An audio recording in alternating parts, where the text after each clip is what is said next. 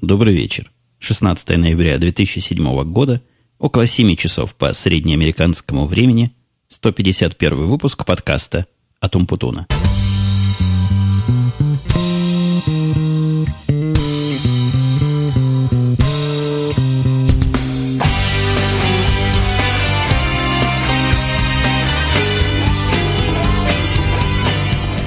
Да, да, вы совершенно правы. Именно 16 ноября. И это именно то, что некоторые уже знают, а некоторые даже отметились в различных средствах коммуникации со мной. Я говорю о том, что сегодня самый настоящий день рождения наступил, или вот проходит, или происходит. По некоторым московским временам уже он завершился, потому что в Москве на момент записи этого подкаста 17 число. Но принимал я поздравления по всяким часовым поясам – и даже после записи этого подкаста с удовольствием продолжу этот приятнейший процесс. Так что посылайте свои всяческие пожелания, всяческие хорошие слова. Можете и плохие послать, хотя, конечно, хорошие мне будут нравиться гораздо больше. В следующем выпуске мы, несомненно, устроим такую минутку цитирования. Я какие-нибудь наиболее яркие и заметные восхваления самого себя прочитаю, как же без этого – Сегодня я только одно скажу. Меня несказанно порадовала совершенно профессиональная работа, линк на которую я дам в этом подкасте. Коллега подкастера Иван Рыбкин подготовил совершенно замечательный и ну, такой многослойный мультик, который, я думаю, всем стоит посмотреть. Мультик описывает три подкаста, хотя описывает, конечно, сильно, сильно сказано, ну так, изображает три подкаста, в которых я принимаю участие, с юмором, забавно, так я я, конечно, автору благодарен. По-моему, работа совершенно чудовищная такое сделать. Я даже не представляю, как люди подобные вещи делают. Хотя, конечно, не боги горшки обжигают. Наверное, это тоже делабельно. И, наверное, можно и такому научиться. Но меня лично усидчивость автора и какая-то наблюдательность. Там есть всякие такие мелкие моменты. Возможно, вы присмотритесь и увидите. Я не с первого раза некоторые заметил, некоторые мне жена показала. Как-то явно с любовью, с душой и с мастерством сделано. Спасибо большое человеческое Ивану. Порадовал и меня, и мою семью. Несмотря на то, что неделя должна быть такой предпраздничной, наверное, ну, с вашей точки зрения, никакого радостного настроя, радостного заряда она не несла. Ну, вот сегодняшний день более-менее весело и забавно прошел. Хотя тоже условно забавно, условно весело, но обо всем по порядку. Сначала по традиции, которую я тут сам себе построил, расскажу, каким образом я вот в такое позднее время оказался один в студии. Возможно, вы можете слышать, что я один. То есть то, что вы не слышите, что нас много, это значит, что я один. За дверьми и стенами не кричат дети, нигде там никто ничем не хлопает, не стучит. Отправил я своих девочек в совершенно странное место. То есть, с обычной человеческой точки зрения, ничего странного. Пойти в кино нет. Но странно то, что девочка моя шестилетняя ни разу в кино не ходила. И вот они с матерью, с ее, то есть с моей женой укатили в кино, укатили сильно сказано, я их отвез туда. Кино какое-то условно детское, называется, по-моему, Би-муви. И не знаю, насколько девочке это будет интересно, хотя в последнее время я начал замечать, что такие длинные произведения она смотрит с удовольствием и как-то все там понимает. Вот чего-то такое недавно смотрел. Про Рататуя смотрел, по-моему, не совсем уж такой уж детский мультик. Ну, ничего, с удовольствием посмотрел, потом потребовал второй раз показать. Ну, может, и с этим би-муви у них что-то получится, а нет, я даже не знаю, что делать. Хотя у них там телефон есть, если подымет там шум и скажет, что хочет уйти, можно, в принципе, перейти в другой зал, попробовать посмотреть что-нибудь другое. Э, мальчик же мой на работе, они сегодня там в Starbucks кафе им выдали новые майки, уже готовятся к Новому году, такие красные майки, как у Дедов Морозов, а он, кстати, будет Дедом Морозом нашего Старбакса.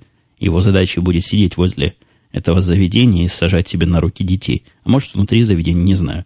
Ну, вот будет у них штатным Дедом Морозом. Э, ну, вот, отчитавшись о том, куда я всех порассовал, каким образом обеспечил себе тут студийную тишину, перейду потихоньку к тем. Я сказал, что неделя была странная. Странная она была, в общем, по, по таким рабочим причинам. Работа просто меня достала. Достала не сама работа, а некоторая, трудно сказать, даже это глупость, а, возможно, есть какое-то другое слово. Ну, давайте я по порядку, вы уж сами будете решать, глупость это или не глупость. Дело в том, что данных, которые я считаю, я в прошлый раз вам рассказывал, наконец на них начали люди смотреть пристально. И люди эти, то, то есть обычные заказчики, обычные брокеры, как-то мало понимают на что они смотрят, и еще меньше понимают, чего они хотят увидеть. В результате они связываются с поддержкой пользователей там у себя в Европе. Эта поддержка пользователей еще меньше, похоже, в данных понимает и переправляет эти все вопросы ко мне. Я, в принципе, со своей стороны абсолютно к этому делу был не готов. То есть у нас есть подобного рода система, где мы считаем данные, но мы как бы не показываем эти данные пользователям, передаем в другие системы и привыкли, что те, кто эти другие системы поддерживает и, и разговаривает с пользователями, и отвечает на их порой идиотские вопросы. Поэтому особой такой поддержки, вот такой, который может поговорить с людьми, как-то им на человеческом языке объяснить, что хорошо бы ваши данные проверить и ваши ожидания совместить с реальностью, у нас такого для Европы нет. Поэтому все это на меня вывалилось, а я в этом деле человек, прямо скажем, не, не самый первый. То есть, когда мне человек спрашивает, а почему вот такая-то бумага у вас не показывается, ну как ему объяснить, что он просто кретин, и эта бумага в Европе вообще еще не начала продаваться, а начнет продаваться в третьем квартале 2008 года.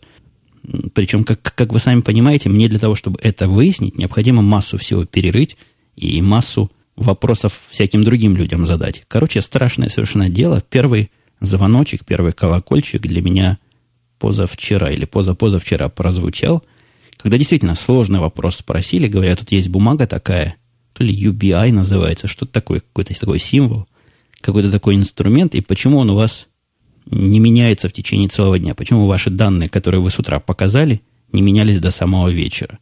Вопрос крайне сложный. Я потратил, наверное, часов шесть, чтобы разобраться, что же там такое происходит. Действительно неявно, действительно непонятно, и действительно пришлось массу всего переворошить, а, а ворошить там я вам скажу, нужно десятки и сотни миллионов записей.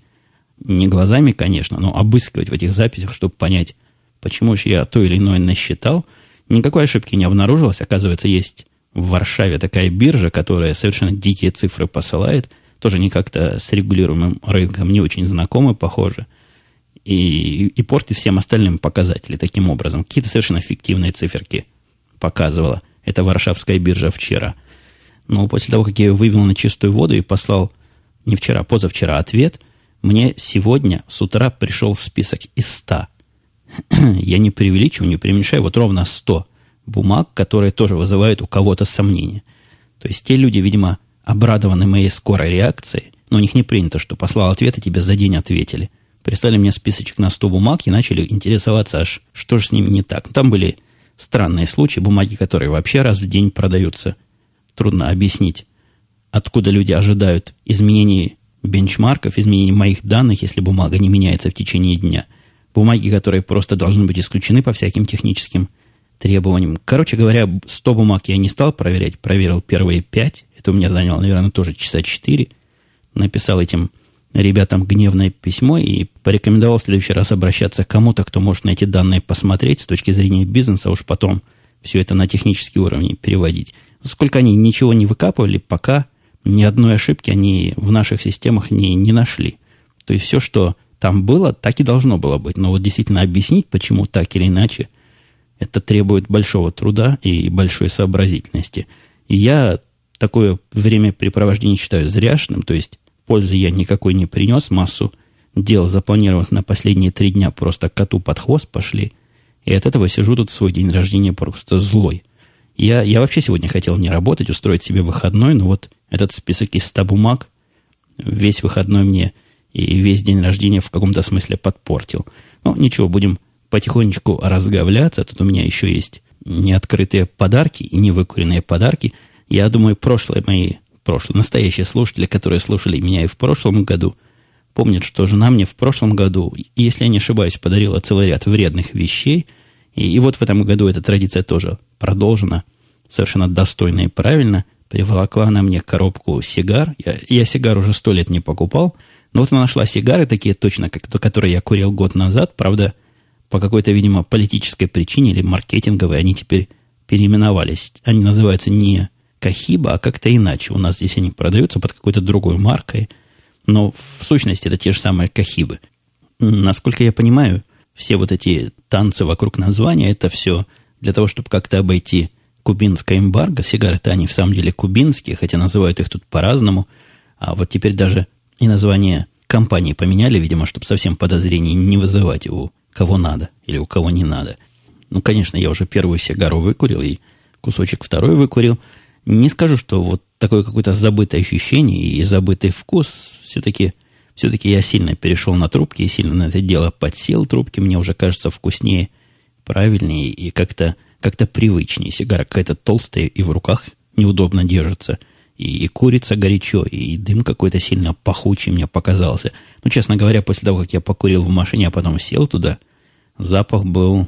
Ну, был сильный запах, сильный странный запах. Дочка, когда села, сказала, открой срочно окна, очень воняет. После того, как я курю в машине трубки, никаких подобных нареканий не происходит в семье, а вот сигары, видимо, все-таки поароматнее. Так я политкорректно выразился. Вторая часть неопробованного подарка, которую тоже жена приволокла, она куча всяких, три, не куча, три, ну, наверное, три это уже куча, три бутылки, одна бутылка коньяка того обычного, который я, как правило, с Димой вливаем в себя, возливаемся во время записи, до записи, в процессе записи подкаста «Янки после пьянки». Это, конечно, Хеннесси. Это бутылка вина. Какое вино, я не помню, как-то я его не особо рассматривал. Ну, какое-то продвинутое такое вино. И на пробу купили, вы будете смеяться, купили бутылку виски. Ни разу я виски в жизни не пил. Ну, по-моему, один раз на каком-то банкете где-то хлебнул на льду, но никакого впечатления, никакого не успел я, в общем, разобраться, чего-то выпил и дальше побежал по делам. Здесь же жена купила бутылку какого-то, как называется, Джонни, Джонни Вокер, что-то вот такое. Зеленый лейбл. Я не знаю, почему она именно такое выбрала, и из каких соображений она это купила, и насколько это пьется. Посмотрим. Бутылку я открыл, понюхал, пахнет так травянисто, приятно. Никакой сивухой, никаким самогоном, как нелюбители виски меня всегда пугают там не дохнуло, но вот допишу подкаст, попробую выпить граммульчик. Честно говоря, не знаю даже, как этот виски пьют. В кино видел, налет наливают, и вот пьют буквально разбавленно исключительно со льдом. Ну, поглядим, поглядим, как оно будет. Возможно, в подкасте «Янки после пьянки», если мы будем его записывать под воздействием этого виски, вы получите более глубокие гастрономические алкогольные подробности. Мальчик же мой мне тоже принес подарок и тоже в сторону вредных разрушающих здоровье и укорачивающих жизнь вещей, он купил за свои честно заработанные деньги такую штуку, которая как-то по-научному называется, но я не помню, как она называется по-научному, а по-рабоче-крестьянски такая подставка для трубок, вертикальная, куда можно трубки курительные ставить, они там красиво так стоят и, видимо, хорошо сохнут. Такая хорошая, правильная штука, туда можно 8 трубок засунуть. Конечно, я все свои трубки туда не могу засунуть, у меня их больше – мне как минимум две такие подставки уже нужны. Но самые любимые трубки я туда поставил, и вот прямо в процессе разговора скосил глаза, вижу, стоят красиво. Короче, все подарки пришлись по душе. Ну, дочка тоже, конечно, открытку написала, нарисовала, написала там поздравления. Пишет она с другой стороны, у нее все там в голове перевернуто. По-моему, мальчик у меня тоже писал в противоположные стороны как-то. У детей это, видимо, часто симметрия это зеркально происходит в написании. Так что не остался я без подарка ни от одного члена своей семьи. На работе на этой, похоже, подарки не дарит. Во всяком случае, в прошлом году мне подарка... Я вот пытаюсь на, напрячься и вспомнить, дарили там подарки. Мне нет. По-моему, не было никаких подарков. Да как-то как-то слишком, видимо, большая компания для вот таких семейных излияний. Вы помните, в нашей прошлой, когда мы были еще маленькие, когда нас большая корпорация не купила, каждый день рождения устраивали пение все конторы тебе либо в трубку, либо при личном контакте всяких этих поздравительных песенок и, и дарили какой-то смешной чек на то ли на 70, то ли на 50 долларов. Ну, такой чисто символический. И какую-нибудь тарелочку иногда, такой сувенирное чего-нибудь этакое. Здесь нет, здесь такого, похоже, не вводится. Хотя, возможно, стоит самому эту традицию начать. Тут, оказывается, многие рычаги вот такого, таких традиций в руках начальства находятся моего уровня, невысокого, прямо скажем, начальства. Например, я, оказывается, вполне могу вводить вновь нанятых людей по ресторанам. Просто есть такая статья расходов. Я, оказывается, вполне могу вводить людей по закрытию каких-то проектов, каких-то этапов по ресторанам, и работа все это с радостью и готовностью оплачивает – но если не вводишь, то, конечно, никто, никто тебя не заставит. Но если захочешь повести, то только будут приветствовать. По-моему, даже это как-то считается положительным таким шагом. И в какой-то книжке для начальников, которую, которую я не читал, потому что картинок уж слишком много было, Мне рассказывали, что это делать рекомендуется и поощряется. В прошлом подкасте я сказал, что вот хотел еще про книги рассказать, но не успел. Александр тут же, тут же с комментарием выступил, говорит, жаль, что про книги не успели. В следующий раз уже расскажите, раз уж заинтри... заинтриговали. Я, ну что, какой же я интриган? Я так, намекнул. В самом деле ничего такого интригующего, невероятного с этими книгами не произошло. Произошло то, что, как я и делился в прошлый раз, сайты, с которых я книжки читаю, за, начали за некоторые книги просить денег. Наша семья к этим сайтам двояко относится, то есть моя жена читает прямо с сайтов, и она очень рада этому процессу, потому что те книги, которые она раньше читать не могла, например, Маринина, говорит, вдруг Маринина появилась на всех сайтах. Красота какая. Так вот, книжки эти появились для чтения в интернете, как там говорится, то есть с компьютера можно читать. Многие книжки пропали из загрузки, то есть загрузить их можно только за деньги, и деньги эти исключительно русские, то есть какие-нибудь Яндекс деньги, и деньги электронные не русские, туда не подходят. Я попытался сначала их поменять как-то какими-то конвенциональными путями, то есть через какие-то сайты, но уж либо сайты больно странные, либо просто мой PayPal никто не принимал, а платежи за карточки какими-то дикими совершенно налогами облагались. Ну, там была оплата чуть ли не 50% от суммы. Какие-то совершенно странные взгляды на норму прибыли у авторов этих сайтов, у этих систем. Поэтому связался я с одним из коллег-подкастеров, не буду говорить с кем, чтобы вдруг вы все на него не накинулись и не начали такие операции с ним тоже производить. И мы с ним поменялись. Он мне денег яндексовских положил туда на кошелек, а я ему обратно послал карточку для покупки в iTunes Store. То есть получился довольно, недовольно, совершенно взаимовыгодный обмен, натуральный, в век 21, когда космические корабли бороздят просторы океана, а тут я и, и он, и натуральный обмен, денег на деньги. Но вот после того, как деньги эти у меня появились, покупка особого труда не составила, хотя тоже мудреность некоторая яндексовского кошелька электронного меня удивила. Он там три пароля потребовал, как-то мне их, эти пароли запоминать, где-то записывать-то пароли вредные и плохая привычка. Ну, кое-как запомнил, хотя три раза забывал. Покупка потом действительно простая. Кликаешь, кликаешь, вот они, твои книжки, можно их загружать Каждую можно загрузить, по-моему, до 8 раз. То есть, если загрузил, потерял, можно еще раз загрузить. Ну вот с загруженными книжками, конечно, конечно, расстройство. Не в том дело, что они как-то хуже того, чего ожидаешь, а проблема в том, что ожидаешь после того, как заплатил, получить ну, какой-то профессиональный, как минимум, вычитанный результат. У меня сильное впечатление осталось, что книги эти сделаны любителями, то есть теми самыми людьми, которые самостоятельно дома, где-то на ксероксах их сканируют, потом через распознаватель буквок прогоняют, а потом как-то вычитывают. Там такое количество несуразностей, такое количество ошибок, просто неправильно отсканированных и переведенных слов, что за продукцию, которую ты оплачиваешь, платишь там, по-моему, 25 рублей за книгу, ну, это даже как-то странно и как-то неприлично вот такое продавать. Мне, мне видится, что люди, продающие это дело, должны как-то напрячься и попытаться сделать из этих книг что-то более более удобоваримое, ну хорошо бы туда еще каких-то иллюстраций, например, добавить, сделать из этого конфетку, посмотреть, как книги продаются в других местах, и вот примерно так это сделать. Я имею в виду в других, не, не русских, не русскоговорящих магазинах.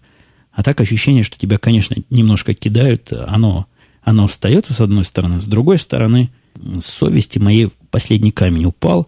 Я, хотя и говорил, что загрузку книг из интернета не считаю никаким пиратством – и никаким нарушением сознательно. Видимо, бессознательно меня это как-то помучивало. И вот теперь это мучение с меня сползло, потому что хочешь не хочешь за книги платить теперь надо. Действительно, чувствую себя приятнее, читая купленную книгу, хотя все время злюсь, что меня вот так вот по мелкому дурят. А еще одно зление примерно в ту же самую сторону произошло у меня, когда я первый раз попробовал посмотреть на расширенные фичи, на расширенные возможности Blu-ray диска – не знаю, как вас, меня всегда эти расширенные возможности DVD и Blu-ray казались какой-то ненужной роскошью. То есть, ну, кто это смотрит? Покупаешь диск, чтобы фильм посмотреть. А вот теперь я начинаю понимать, зачем это надо. Вот представьте, у вас есть фильм, который вы как-то любите, уже 10 раз посмотрели, и хотите посмотреть что-нибудь про него еще интересненькое. И вот тогда вы лезьте в эти самые глубокие меню, пытаетесь найти какие-нибудь неснятые сцены, смешные комментарии – Я смотрел, вы будете смеяться, совершенно романтическую комедию. Называется «50 первых свиданий». Я как-то хвалил этот фильм. На мой взгляд, замечательный фильм. Один из лучших последних, наверное, лет, который я смотрел. Мы всей семьей его с удовольствием посмотрели в очередной 25 раз. И, и полез я в расширение этого фильма. Это было как раз на новом блюреевском диске. Он вот только вышел. Ну, во всяком случае, только появился в нашем магазине Best Buy. И здесь меня постигло жестокое разочарование. То есть примерно то же самое, что и, и с русскими книжками. Такое, такое чувство у меня было, что эти расширения просто перенесли с какой-то старой версии DVD. То есть если весь фильм был в высоком качестве, в высоком разрешении, то эти расширения были ужасные. Ну, они были обычные DVD-шные в лучшем случае. Причем не на широкий экран, а на квадратный. Как-то вообще не отсюда. Просто чтобы было, засунули туда хамство какое-то. Согласитесь, какая-то халтура. Скорее, да, халтура более правильное слово. Не хамство, а халтура. И еще слово халтура, наверное, частично применимо к тому подарку, который я сделал себе сам на день рождения, хотя я сразу оговорюсь, только очень и очень частично. В тот же самый день, когда я пошел заниматься шопингом, ну, где-то это был, наверное, во вторник, дня три назад, может, четыре, я там приобрел несколько DVD-дисков и заодно, не DVD, Blu-ray дисков, и заодно зашел в отдел, где, где всякие Apple штуки продаются. Теперь в Best Buy есть отдел Apple железок. Такой какой-то отдел совершенно э, сбоку припека. Там вообще даже продавца и консультанта нет. То есть стоит огромный такой стенд, как в Apple любят. Э, под этим стендом стол, обычный стол конторский. На нем стоят всякие компьютеры Apple. Подходи, нажимай, покупай. Подходи, не скупись, покупай живопись. И все.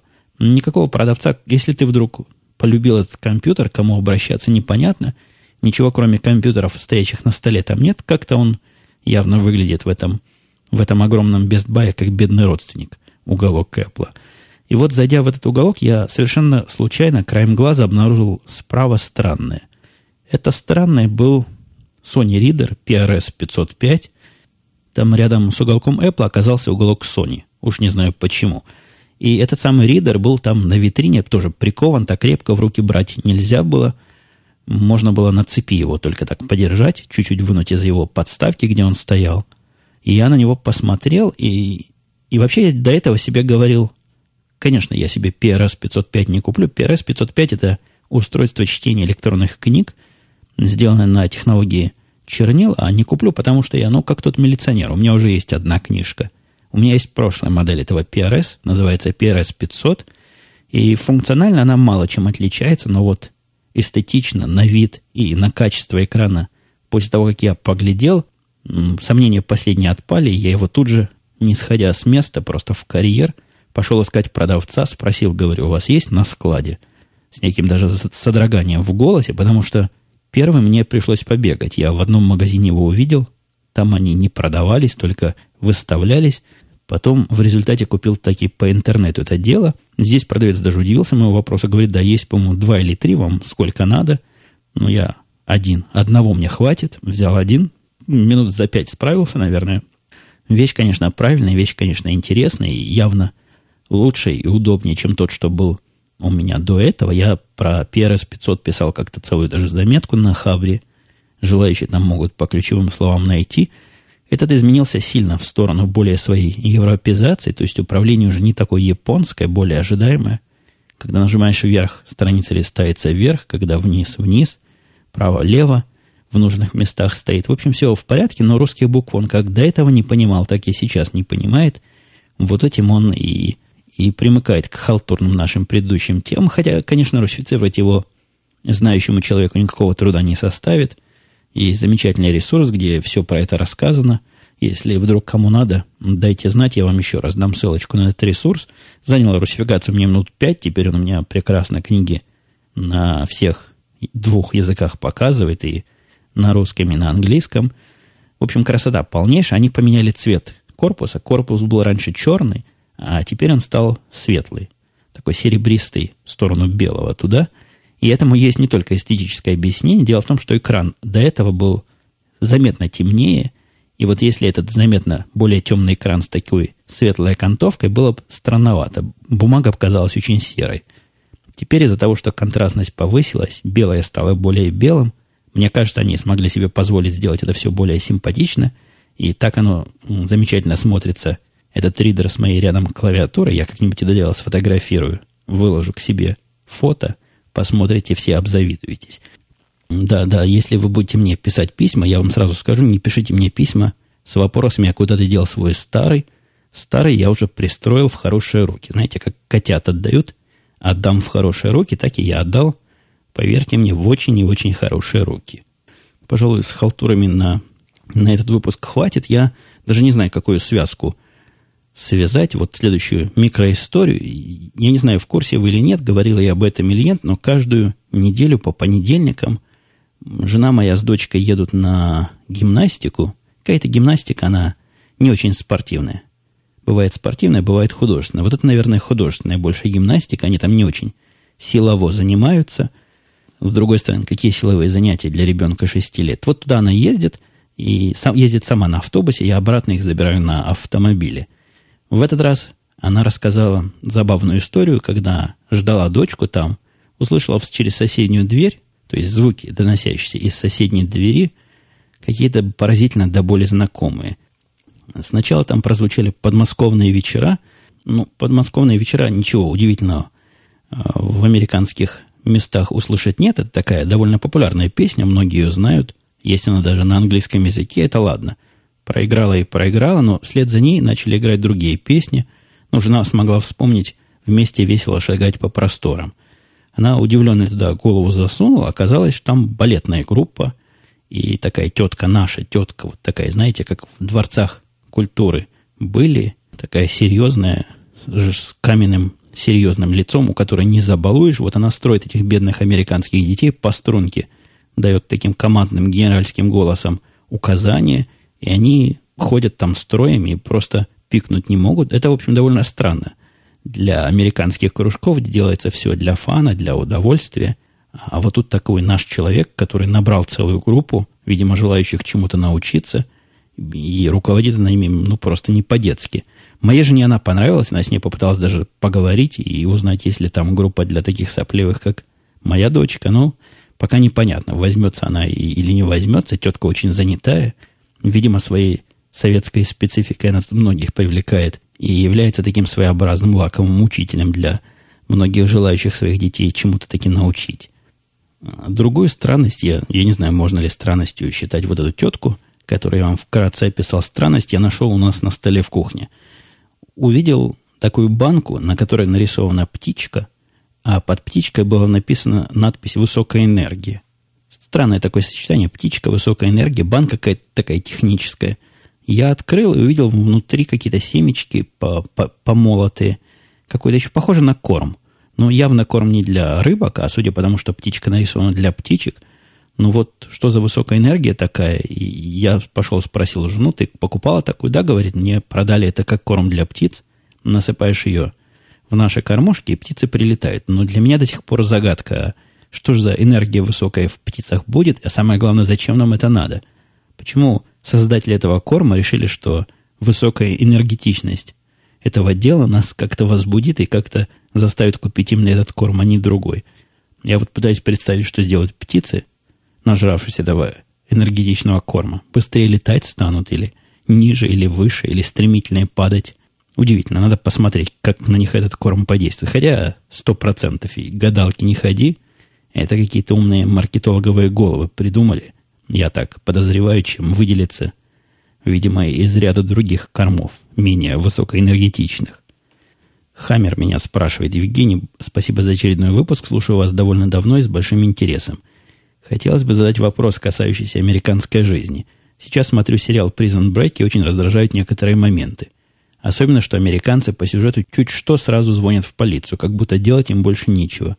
Как читать газеты, печатающие портреты преступников, и потом звонить в полицию – Возможно, конечно, что данный аспект в сериале несколько утрирован, но хотелось бы услышать ответ от человека, который имеет реальный опыт проживания в США. Ну, сказать, что им больше делать нечего, как в, в, звонить в полицию, это сильный загиб, конечно, будет. И это раз. Во-вторых, я не вижу ничего такого э, странного и преступного, если вдруг увидел в газете преступника позвонить по его поводу куда надо. Ну, и с другой стороны, совершенно ясно, что в сериале Prison Break если бы тот или иной житель не позвонил бы в полицию, сюжетная линия бы тут бы и затормозилась, нечего было бы дальше показывать. И я не могу сказать, что все окружающие меня постоянно читают газеты и звонят в полицию для того, чтобы на кого-то стукнуть. Нет, такого, такого вокруг моей, в моей американской жизни не встречается. Встречаются у меня другие контакты с полицией прямо под окнами. В очередной раз у меня случился контакт с полицией, такой странноватый контакт, нетипичный. И я, как обычно, это было часов, наверное, 7 или 8, я сидел у себя в машине, включенный двигатель, снаружи где-то 2 градуса, а я сижу в машине, греюсь, курю трубку и, по-моему, работал на лаптопе, еще чего-то заканчивал. Вдруг обратил внимание, что я глядел в зеркало заднего вида, стоит какой-то мужик прямо на моей дорожке. Стоит, трудно сказать, стоит, так постаивает. Он то, то станет, то попытается упасть, то опять станет.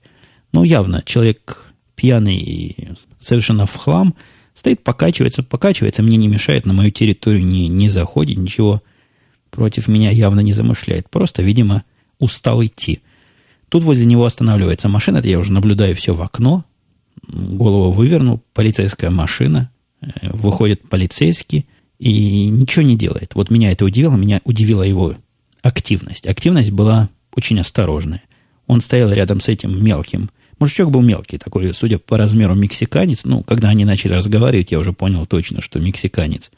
Стоит, пошатывается, полицейский метров в трех от него встал, положил руку на кобуру, и у него на плече вот эта рация, что-то там сказал такое, видимо, подмоги попросил, потому что минут через три приехало еще две машины, из них вышла эта самая подмога в лице двух теток полицейских, вот втроем они уже к этому пьяному подошли – и очень культурно начали интересоваться, что тут сэр делает, и почему он тут стоит, шатается, и вообще, где он живет, и нет ли у него каких-нибудь документов.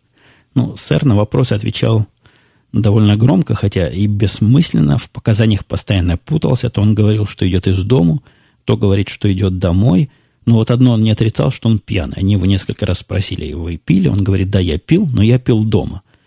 Но после этого объяснить, где он живет, так он не смог, никаких документов показать не смог, хотя где-то, мне кажется, рукой махнул в сторону того, откуда, то ли откуда, то ли куда он идет. Они его еще несколько минут пораспрашивали и отпустили. Отпустили, сказали, иди домой, не ходи тут по улицам, а то упадешь, замерзнешь, холодина все-таки. Ну, домой не подвезли. Я уж думаю, может, их до этого у них человека любит дойдет домой, человека подвести нет, не отвезли. На меня странно посматривали, то есть, представляете, у них разборки с этим мужиком, а, тут какой-то какой тип сидит в машине, включенной, с мотором включенным, со своим лаптопом, там чего-то делает. Но нет, не подошли. Как бы это моя собственность, я сижу на территории своей собственной, никого не трогаю, никаких порядков не нарушаю. Так фонарем, правда, посветили в мою сторону, но ничего не сказали. Дальше поехали.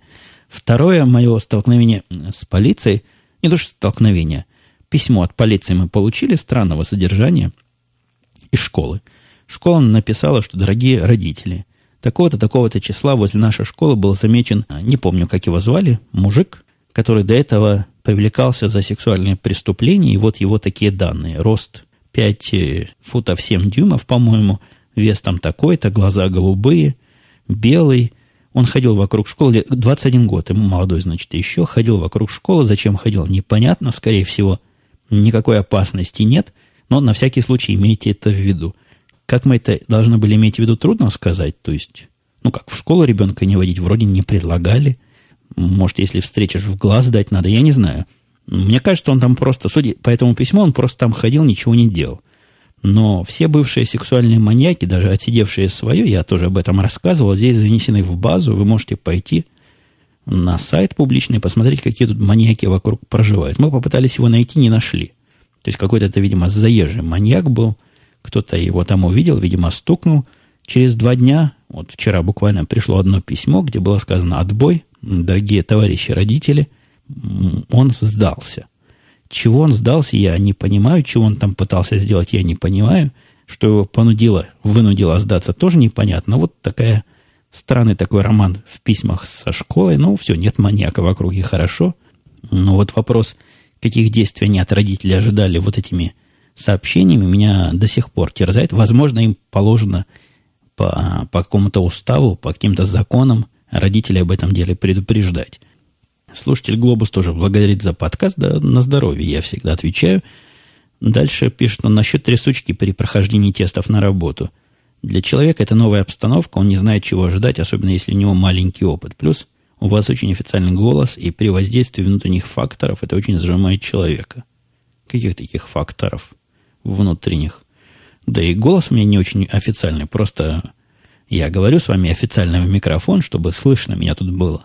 Потом этот звук особым образом обрабатывается, чтобы еще более слышно хорошо было. А вообще я очень, не знаю я, какой я очень не очень. Там дальше было, дальше был комментарий от Ямана, который говорил, что если люди утверждают, что ты страшен, значит ты страшен. Пора что-то менять.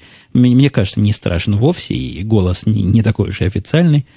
Зажимаются, конечно, люди некоторые зажимаются, некоторые стесняются, некоторые волнение испытывают. Но вот до такой степени волнения, когда отнимается дар речи, это, согласитесь, какой-то перебор. Постоянный слушатель Саши, так и подписано. Постоянный слушатель Саши. Не мог бы ли ты, пишет он, осветить тему налогов США? Вопрос интересует Сашу такие. Сумма зарплаты, озвученная на собеседовании к кандидату, как правило, включает налоги. Таинственная фраза, что значит, как правило, включает налоги. То есть, это до уплаты налогов, Саша хочет сказать, или после уплаты налогов. Я не знаю, что, что, что конкретно хотел слушатель спросить, но сумма, конечно, обсуждается – эта сумма обкладывается налогом. То есть ты говоришь не чистые деньги, говоришь грязные деньги. Если говоришь, хочу получать, я не знаю, 100 тысяч долларов, то работодатель не вычитает из этих денег, не, не накидывает на эти деньги налоги, чтобы тебе 100 тысяч чистыми достались. Нет, это вот эта общая сумма. Насколько меньше получит человек, зависит от, от суммы, зависит от налогов. Ну, где-то из моего опыта от 25 до 35 процентов. Это зависит сильно от зарплаты. При некоторых зарплатах вообще налоги там совершенно смехотворные, незаметные.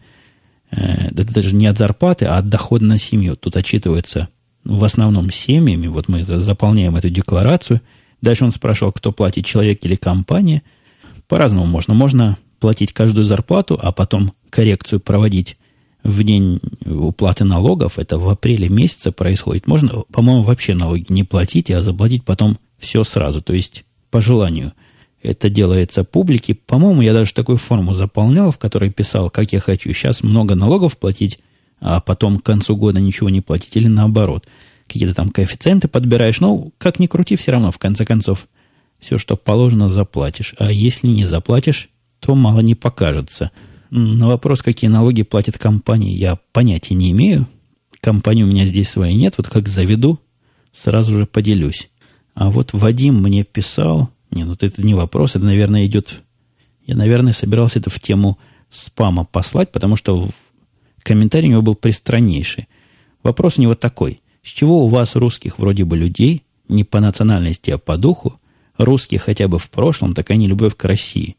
Про США вы уже говорите, наша страна, наша армия, любите пошутить на тему, какие дураки эти русские, живущие в России. Как-то Вадиму непонятно. Ну, Вадим, мне кажется, совершенно человек недалекий, потому что спрашивает не того персонажа этот вопрос. То есть, ну, если просто ко мне обращаться как к представителю живущих там за бугром, то и все мы, если в понимании Вадима одним миром мазаны, или одним маслом мазаны, чем бы мы ни мазаны, ну, по-моему, не того он выбрал себе отвечающего. Ничего я внятного сказать не могу. У вас, у русских, вроде бы людей, ну, я не знаю. я не знаю, что на такие вопросы отвечать. Потому что я подозреваю, следующим вопросом будет, за что вы нашего Христа распяли и кто всю воду выпил в нашей стране. Поэтому все-таки, наверное, вопрос Вадима скорее, скорее в раздел спама пойдет. Мистер Зомби спрашивает, есть ли у вас собака Айбо.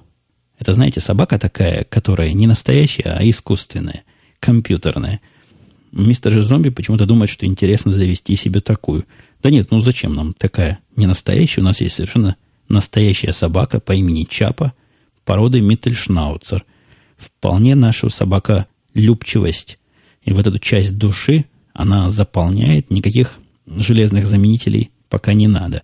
Кустодиан, и не только он спрашивал, или Кастодиан, не знаю, как он себя про произносит, спрашивал, в самом деле в Америке такой дорогой интернет. Я про это рассказывал, и на этот вопрос уже отвечал, но вот Кастодиану, как человеку пострадавшему – от э, комментариев и ответов людей, которые там его буквально ногами запинали и говорили, ну что ты, надо прошлые подкасты слушать. Ну, я не хочу дедовщину у себя поддерживать. Вопрос вполне резонный, потому что я несколько раз в последнем выпуске, в выпусках радио Ти, по-моему, обмолвивался о 300 долларов интернете. Конечно, это все необычный домашний интернет. Обычный домашний интернет дешево стоит от 20 до 50 долларов. У меня действительно дорогой, но мне такой по работе нужен, да и сам я за него не плачу. А обычный же бытовой DSL или кабель, который дает ну, от 4 до 10 мегабит, конечно, без всяких ограничений трафика, стоит, еще раз повторю, от 20 до 50 долларов в месяц. Вот это нормальная цена. Можно, если попытаться найти совсем какие-то чудовищно дешевые предложения. Мне тут приходили и по 15, и по 12 долларов в месяц при подобных скоростях.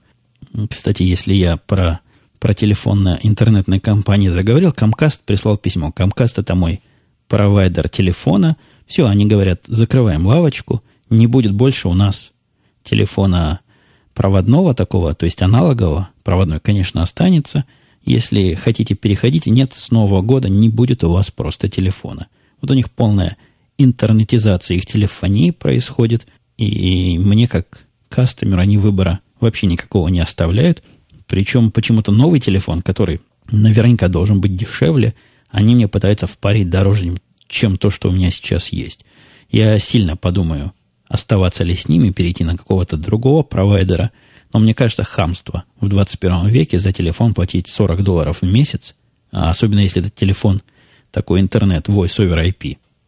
И есть несколько еще вопросов про то, страшно ли в Америке, про программы для учета финансов, которыми я пользуюсь, и про всякие рабочие или компьютерные темы – я сегодня что-то заговорился действительно с вами. Но грязного времени довольно много прошло, поэтому я перейду к закрывающей теме сегодняшнего шоу.